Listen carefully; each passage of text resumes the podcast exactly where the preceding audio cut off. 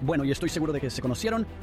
Bueno, usted habló de tener un montón de la gente que estaba en esa primera batalla con usted, o tal vez algunas otras batallas vienen junto a usted y se fue a través de la Gela Academia también.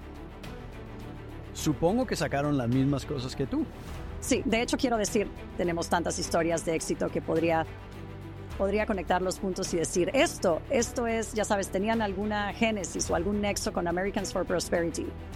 Por ejemplo, nuestra actual comisionada del condado, la primera mujer comisionada del condado de Utah, segundo condado más grande del estado, es actualmente Amelia Towers Gardner, que hizo la formación que la conmigo. Creo que la tuviste en el podcast. Y ella estaba en el programa, ¿sí? Sí, y antes de eso era la secretaria del condado. Así que presidir las elecciones y el presupuesto. Y ahora esas oficinas están separadas. Pero de todos modos, ya sabes, tengo un montón de amigos que son impulsores y agitadores. Los estadounidenses son capaces de lograr cosas extraordinarias cuando tienen la libertad y la oportunidad de hacerlo. Esto es American Potential y aquí está su anfitrión, Jeff Crank.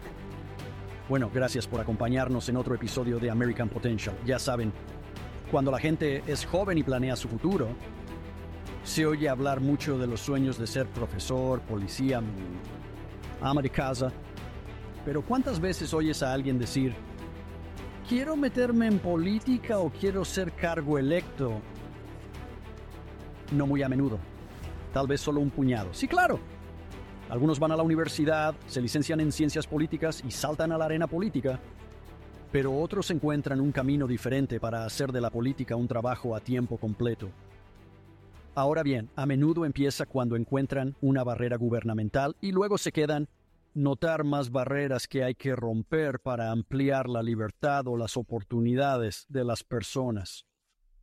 Pero algunos quieren dar un paso más y no limitarse a trabajar en política, sino servir en política representando a su comunidad. Así que deciden presentarse a las elecciones. Pues bien, la invitada de hoy comenzó su andadura en la política cuando se involucró por un asunto local.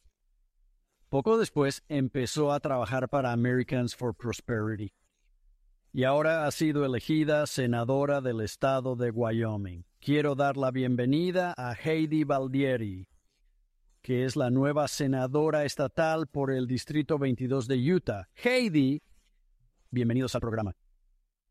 Muchas gracias, Jeff. Es genial estar aquí, Jeff. Sí, así que en primer lugar, felicitaciones. No he hablado contigo desde que te convertiste en senadora estatal. Ahora tengo que llamarte senadora en vez de Heidi, por educación. Pero te felicito, esta es realmente una gran historia. Lo es. Así que, ya sabes, para mí me encanta contar historias como esta porque es la historia de alguien que se implicó y dio el siguiente paso lógico y el siguiente paso y el siguiente paso. Y, sabes, parece que hiciste todo esto por las razones correctas. Tú sabes, hay mucha gente que se presenta a cargos políticos y lo hace porque quiere, ya sabes, estar en alguna oficina o quieren hacerlo. Parece que realmente, de verdad, se involucraron en primer lugar para hacer del mundo un lugar mejor, ¿verdad? Y para eliminar algunas de esas barreras. Pero con el tiempo, mejoraste en ello, aprendiste, hiciste conexiones, y esta oportunidad se abrió y la tomaste, ¿verdad? Exactamente. Cuando eras pequeño, ¿qué querías ser? ¿Alguna vez pensó en ser funcionario electo? No en absoluto. No, no. ¿Qué quería ser de joven? Cuando era joven quería ser profesora y lo fui. Y luego pienso que más tarde en la vida, después de la universidad, eh, al cabo de unos años pensé que me gustaría ser diplomático. No tenía ni idea de cómo iba a ser. Pero esas son las cosas que pensé que podría estar haciendo. Sí. Así que, y fuiste madre. Sé que tienes familia, he conocido a algunos de tu familia. ¿Qué fue lo primero que le hizo decir, sabes qué, quiero participar? Quiero decir, ¿siempre te han preocupado los temas políticos o la política o fue algún tema el que realmente te impulsó? Bueno, en cuanto a ser un buen ciudadano, siempre fue importante para mí en su día. Un poco me data pero estamos suscritos al periódico impreso, lo leemos a diario y votamos en todas las elecciones. Hice mis deberes, investigué y pensé que eso era suficiente en su día. Sí, hasta que no lo fue.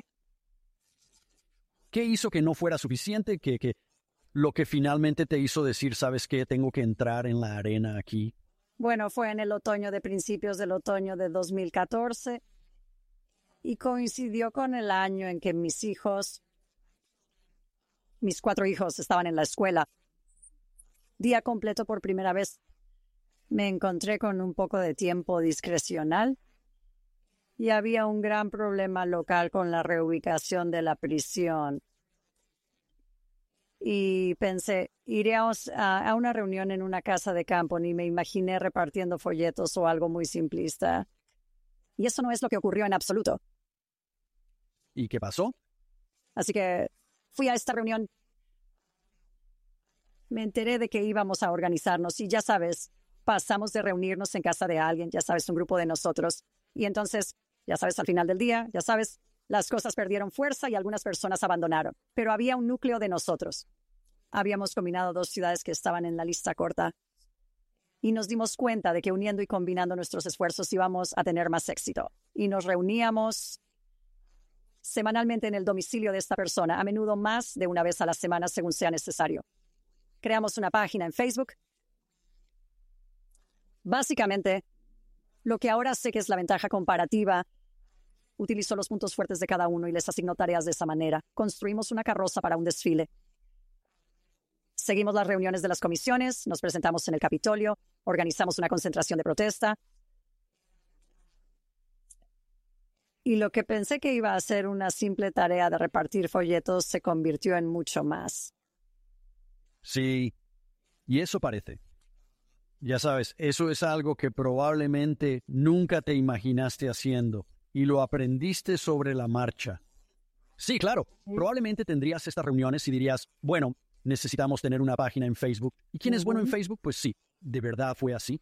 Realmente lo es. Tuvimos un tipo que, ya sabes, empezó a hacer, creo, contenido de video. Y, ya sabes, me encontré siendo citado en el periódico y haciendo ser invitado a un programa de radio y salir en la tele y en artículos de prensa. Y eso no estaba en mis antecedentes en absoluto, pero se convirtió en parte de mi nueva persona porque adquirí las habilidades que necesitaba para hacer el trabajo. Sí, a medida que pasabas por ello. ¿Alguna vez pensaste que esto era divertido? ¿O fue siempre monotonía y trabajo? No, realmente me motivaba la perspectiva de ayudar. Siempre he tenido vocación de servicio. Serví en una misión de servicio para mi iglesia durante un año y medio en un país extranjero. Llevé a cada uno de nuestros cuatro hijos en misión de servicio durante dos semanas y media a países empobrecidos fuera del nuestro. Cuando el huracán Katrina pasó por mi zona, tenían un montón de evacuados de Luisiana a llegar a Camp Williams, cerca de donde estábamos, y organicé recursos durante dos meses. Trabajé con la FEMA, la Cruz Roja y el Campamento Williams y básicamente conseguí que todas las ciudades de los alrededores se implicaran para ayudar a los desplazados por aquel trágico suceso. Y así. Y eso resultó ser de naturaleza política. Y, y de repente me encontré siendo un recurso no solo para esto, sino entonces por supuesto te conviertes en un recurso de confianza. Y así, entonces el alcalde me pediría que reuniera a las tropas para un asunto municipal. Y luego hubo una cosa en el vertedero detrás de mi casa, y me encontré yendo a una reunión de la Junta de Ajuste del Condado. Y luego hubo un aumento de sueldo para los comisionados del condado, y me encontré asistiendo a las reuniones de la comisión. Y de ahí pasó a trabajar en campañas y asumiendo puestos de voluntariado y con el tiempo algunos puestos remunerados y más servicios elegidos y nombrados. Sí, así que realmente creció a partir de, ya sabes, esa primera reunión que decidiste seguir adelante o ir a, y luego, ya sabes, solo Supongo que pequeño proyecto tras proyecto luchando esa primera batalla, y luego pasaste de eso a otras batallas. Y estoy seguro de que usted construyó una especie de ejército a la derecha que vino junto con usted.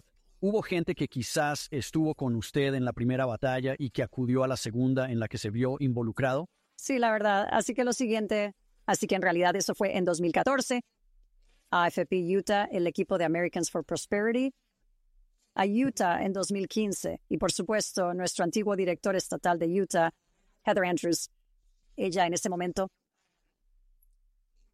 vivía más o menos a una milla de mi casa, así que ella me llevó de inmediato y empecé a ser voluntario allí. Y pude beneficiarme bastante pronto de algunos de los recursos que tenía la organización. En particular, la Grassroots Leadership Academy fue una gran parte de mi viaje pasé por los tres niveles de esa formación con el nivel 3, terminando haciendo eso en Washington, D.C.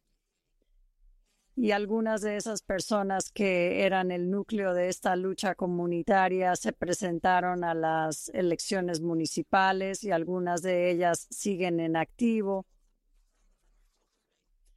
Y uno se ha convertido recientemente en representante estatal. Así que, ya sabes, realmente por involucrarme. Para mí al menos fue muy orgánico y sé que para algunos de mis otros amigos también fue un viaje orgánico en el que no eran politécnicos. Yo, desde luego, no. Mis estudios universitarios y de posgrado no tenían nada que ver con la política y creo que una vez lo que me mantuvo en la contienda fue que sé demasiado, no puedo ir a ninguna parte. No puedo fingir que no lo sé. Alguien tiene que sostener la linterna. Y así ha sido desde entonces. Y creo que otra cosa importante para mí fue el lugar y las circunstancias. Así que en el estado de Utah tenemos algo único que no había experimentado en los otros lugares en los que he vivido en mi vida. Crecí en la bahía este de San Francisco. Más tarde se trasladó a... Fui a la universidad en Utah, pero luego me trasladé al estado de Washington. Viví en el este de Washington. Viví un tiempo en Pensilvania, um, Idaho. Pero una de las cosas a las que me expuse de nuevo a través de mis aventuras en la política en Utah fue el sistema de caucus y convenciones que permitía a los delegados participar activamente en el proceso político, mientras que en un estado como California, donde yo crecí, ya sabes, era a quien conocías o si podías pagar para jugar, así que nunca se me ocurriría participar en ese tipo de estados. Así que creo que el privilegio único que tenemos en nuestro estado de participar y exigir responsabilidades a nuestros cargos electos, de hablar con ellos cara a cara, es algo que he hecho desde mi infancia. Senador de los EUU, hasta mi alcalde y concejales que me conocen por mi nombre y responden a mis mensajes, que es solo un regalo que estoy muy agradecido por. De acuerdo. Bueno, has hablado un poco de la Fundación Americans for Prosperity y de tomar esa academia de liderazgo de base. Tomaste el nivel 1, 2 y 3, que son los tres niveles que ofrecen. ¿Qué crees que te dio en cuanto a conjuntos de habilidades y, ya sabes, más herramientas para llevar a la lucha? Bien, algunas de las cosas que los americanos por la prosperidad tenían y tienen eso realmente considero antes de Americans for Prosperity llegó al Estado. Había, ya sabes, un montón de grupos dispares que, ya sabes, tal vez uno era pro vida, otro era de la segunda enmienda. Integridad electoral tenía solo un puñado de gente no muy organizada o solo una cuestión específica sin muchos recursos. Y lo bonito de Americans for Prosperity es que de repente tuvimos acceso a estos recursos como I-360 llamadas y I-360 caminatas para las campañas o campañas de educación y recursos para realizar eventos. Y fue solo...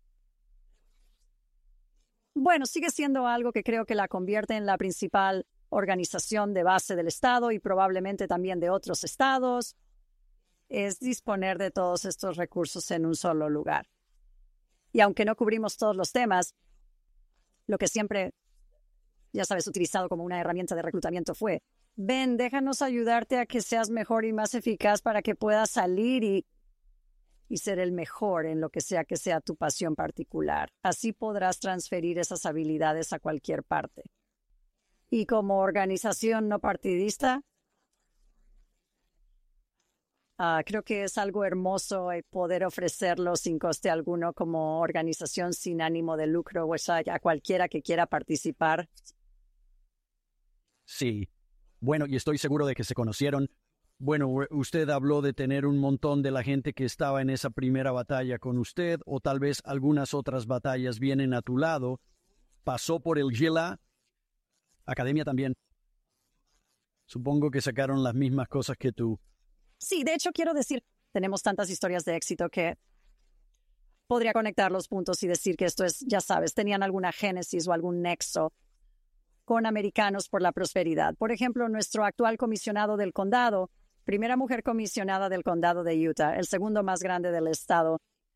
Actualmente es Amelia Towers Gardner, que hizo la formación Gila conmigo. Creo que la tuviste en el podcast. Y ella estaba en el programa, ¿sí? Sí, y antes de eso era la secretaria del condado, así que presidir las elecciones y el presupuesto. Y ahora esas oficinas están separadas. Como sea, tengo muchos amigos que son personas influyentes que han participado activamente en la organización y siguen haciéndolo en menor escala. Lo malo es que una vez que te involucras en otras cosas, a veces te quitan el tiempo que puedes dedicar al voluntariado con el grupo. Pero incluso a lo largo de los años en los que estuve, un año fui elegido para ser secretario durante dos años por Utah Partido Republicano del Condado como su secretario. Así que estuve muy ocupado durante esos años. Así que, ya sabes, quizás no entraría tan a menudo como solía hacerlo, pero en ningún momento tuve deseos de dejar la organización. Siempre quise estar en contacto y asistir a los actos en la medida de lo posible. Me encanta que con su Fundación AFP tienen su el componente educativo en el que puedes aprender sobre política exterior o sobre el tema del día y sentir que puedes obtener buena información. Hacen el campamento legislativo anual, que es un gran lugar donde me gusta animar a la gente a ir antes de que comience la sesión legislativa para que puedan sentirse cómodos y darse cuenta de que es solo un edificio y esto es lo que hacemos y así es como se navega y no da miedo y abrirlo. Y realmente educando a la gente haciendo que se sientan como en casa, en un lugar donde deberían estar cómodos. Así que después de hacerte voluntario, pasaste por las clases de Hela, decidiste convertirte en miembro del personal de Americans for Prosperity y lo hiciste. Hiciste un gran trabajo en ese papel. Hiciste muchas cosas buenas. Americans for Prosperity participó en muchas grandes victorias políticas durante ese tiempo. ¿Cuáles son algunos de los mayores logros de los que se ha sentido partícipe? Ya sabes, en Utah y, tal vez incluso a nivel nacional, mientras eras personal de Americans for Prosperity. Así que recuerdo que luchamos contra la subida del impuesto sobre la gasolina en 2018. Trabajamos muy duro para impedir la iniciativa de aumento del impuesto sobre las ventas. Nuestras escuelas ahora ganamos esa lucha. Luchamos contra la expansión de Medicaid nos opusimos a los mandatos OSHA de Biden. Hemos bajado varias veces el tipo del impuesto estatal sobre la renta. Este año, finalmente conseguimos que se aprobara la elección de escuela. Una de las cosas más importantes que hicimos fue ayudar a reelegir al senador estadounidense Mike Lee, haciendo más de 400.000 llamadas telefónicas solo para su elección ayudamos a aprobar un proyecto de ley de economía colaborativa que ayudaría a dar prestaciones portátiles a personas como los conductores de Uber, trabajadores de la economía colaborativa. Primera de este tipo en el país, trabajando con socios de coalición realmente buenos para conseguir cosas realmente buenas en el Estado. Estoy muy orgulloso del trabajo que hice allí. Hoy acabo de reunirme con la Asociación de Contribuyentes de Utah y estábamos discutiendo la historia de cuando trataron de poner el impuesto sobre las ventas de servicios y se fueron de gira con dinero de los contribuyentes para promocionar la idea. Era una idea tan mala que necesitaban promoverla en todo el estado. Y al final ah, la derogaron cuando se dieron cuenta de que era una mala idea. Esas son solo algunas de las que me vienen a la cabeza, pero organizamos una protesta contra Bidenomics cuando Biden estaba en Utah, calle abajo. Nosotros hicimos la nuestra en el Capitolio. Y si pasa algo en Utah, Americans for Prosperity suele tener las manos en la masa. Sí, bueno, y tenías a Acción Americana para la Prosperidad comprometida en el esfuerzo del senador Mike Lee. Una de las cosas en las que pienso, y obviamente conozco Utah bastante bien porque es parte del área que yo supervisaba o supervisaba en ese momento para Americans for Prosperity. Pero esta gran, y lo mencionaste, esta gran lucha de elección escolar que tuviste, incluso hubo un gobernador republicano que vetó o dijo que iba a vetar el proyecto de ley y que no se aprobó la primera vez. Pero Americanos por la Prosperidad, tú y otros allí, trabajó muy duro para educar y reunir a una coalición y finalmente consiguió que se aprobara. Y quiero decir, para ver a los padres de los padres de Black Lives Matter luchando por la elección de, de escuela y la educación fue un gran momento y muy bueno de ver. Absolutamente. Sí. Para mí esa es una de las grandes batallas. Siempre puedes mirar atrás y pensar, ya sabes, ves a los niños y hemos hecho un montón de historias y episodios en el podcast de los niños en realidad de Utah que se han beneficiado de la elección de la escuela esfuerzo que se puso en marcha y las becas que, ya sabes, siempre se puede estar muy orgulloso de saber que usted es una parte de esa lucha segura. Ah, sí. Ah, ¿Qué le hizo decidirse a participar aquí y presentarse había mucha gente. Háblenos un poco del escaño en el Senado estatal, lo concurrido que estaba el campo y cómo pudo ganar. Ya. Ya sabes, porque nos ocupamos de la reforma política y ya sabes de sentirnos cómodos en el Capitolio y hacer de lobby ciudadano, era algo que ya disfrutaba y pensé, ya sabes, lo único más cercano a hacer lo que ya estoy haciendo ahora sería ser legislador, sería ir a por la reforma política, un defensor de los responsables políticos y, y, ya sabes que pensé, o tal vez un día, pero ya sabes, para ser franco, mi legislador actual en mi representante de la casa para el estado de Utah es fantástico, que acaba de ganar, que acaba de ganar su posición como que él era el látigo de la mayoría de la casa el año pasado, ahora es el líder de la mayoría de la casa, que era en realidad mi ex, él es uno de mis mentores, Jefferson Moss, representado Jefferson Moss, él fue uno de mis mentores, resulta que vivía a dos puertas de la mía.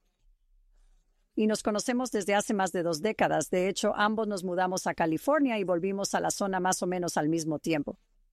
Y, sabes, creo que no es una coincidencia las personas que se ponen en nuestro camino y las oportunidades que se cruzan en él.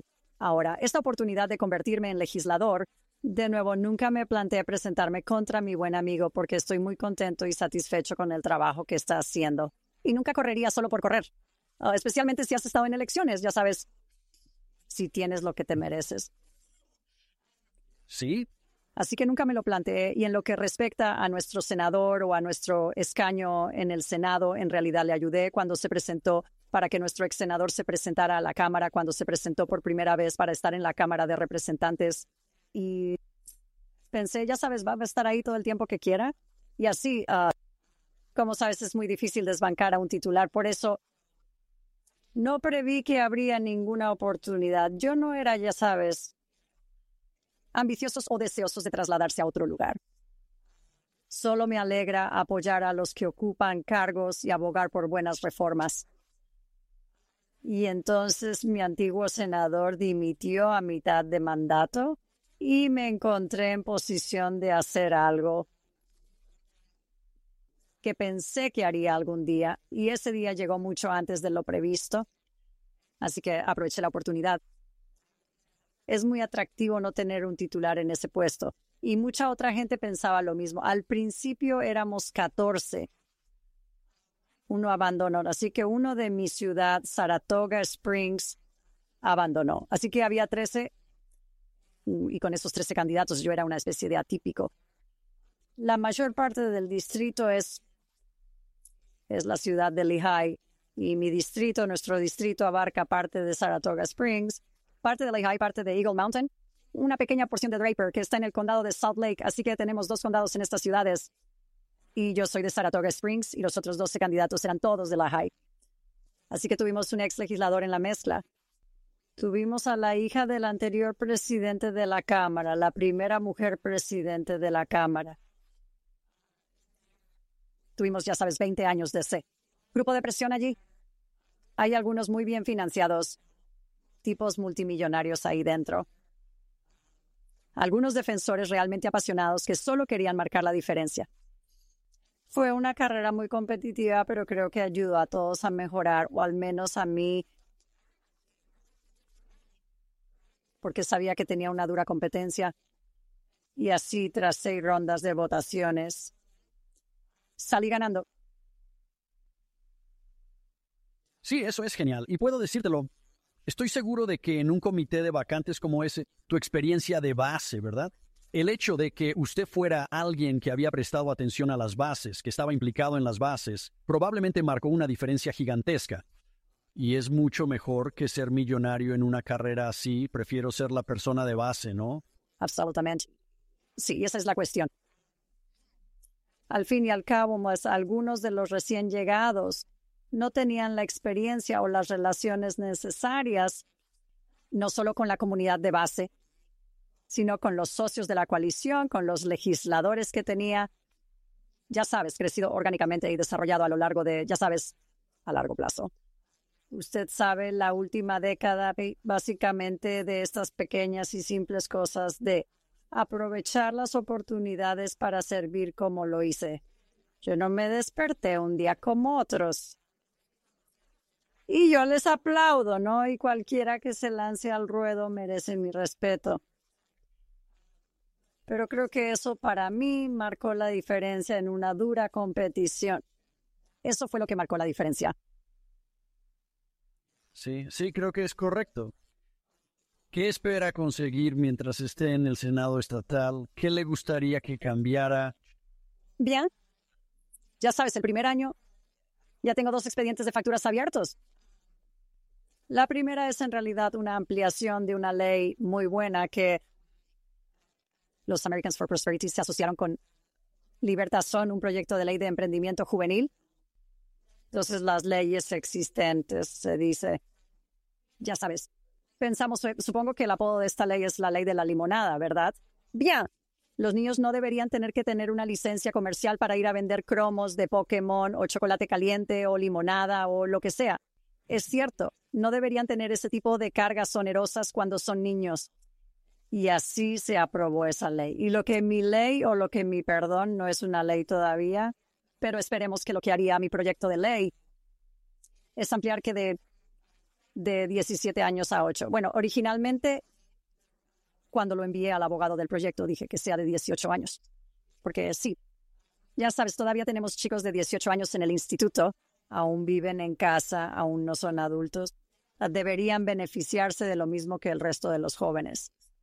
Y entonces conocí a uno de mis legisladores en la casa. Estábamos hablando con él sobre el proyecto de ley y dijo, bueno, sí, no me gradué hasta los 19 y pensé, oh, tenemos que volver a los abogados, tenemos que cambiarlo a 18 o todavía en la escuela secundaria. Y no estamos hablando de institutos para adultos, hablamos del instituto tradicional y eso es lo que hará el proyecto de ley. Y estoy bastante seguro de que podríamos conseguir que otras personas estuvieran de acuerdo en dejar que los niños experimenten y sean emprendedores sin esas pesadas regulaciones. Y luego el segundo expediente de ley que he abierto tiene que ver con dar básicamente a la gente la capacidad de cambiar realmente cambiar las cosas de las iniciativas de bonos de impuestos sobre las ventas, así como la ley es actualmente en el estado de Utah. Si quieres hacer un referéndum sobre un bono del impuesto sobre las ventas, tienes que conseguir uno de cada cinco o el 20% de los votantes registrados que firme su petición y tiene 30 días para hacerlo. Bueno, eso es casi imposible. Ahora bien, estoy de acuerdo en que debería ser difícil. Por lo demás, ¿Por qué tenemos un gobierno representativo? ¿Por qué tenemos cargos electos? Debería ser suficientemente difícil. Así que decidimos mantener el umbral en el 20% de los votantes registrados, pero Pensamos que era necesario ampliar ese plazo a 60 días para dar a la gente una oportunidad de luchar. Y ese es el segundo archivo de facturas que he abierto. Y luego tengo algunos otros en las salas, pero esos dos están avanzando. Bueno, eso es genial. Y ya sabes, es genial ver esta historia, ya sabes, de principio a fin y, y oh, ya sabes, espero que inspire a otras personas. Y ese es el realmente el punto. Espero que de este episodio de nuestro podcast es inspirar a la gente a tomar el mismo viaje que usted tomó bien. Y, y empiezas con ese primer paso, es como, no me gusta lo que está pasando. Voy a involucrarme y, y mira por dónde terminó para ti. Así que realmente aprecio que te tomes el tiempo, Heidi, y unirse a nosotros. Y háganos saber cómo podemos ayudarle. Esperamos que sea una FP política en el legislatura del estado de Utah. Así que gracias por estar con nosotros. Gracias por su tiempo hoy. Gracias por escuchar American Potential. Puede escuchar más historias de estadounidenses que trabajan cada día para ampliar la libertad y las oportunidades en sus comunidades visitando americanpotential.com.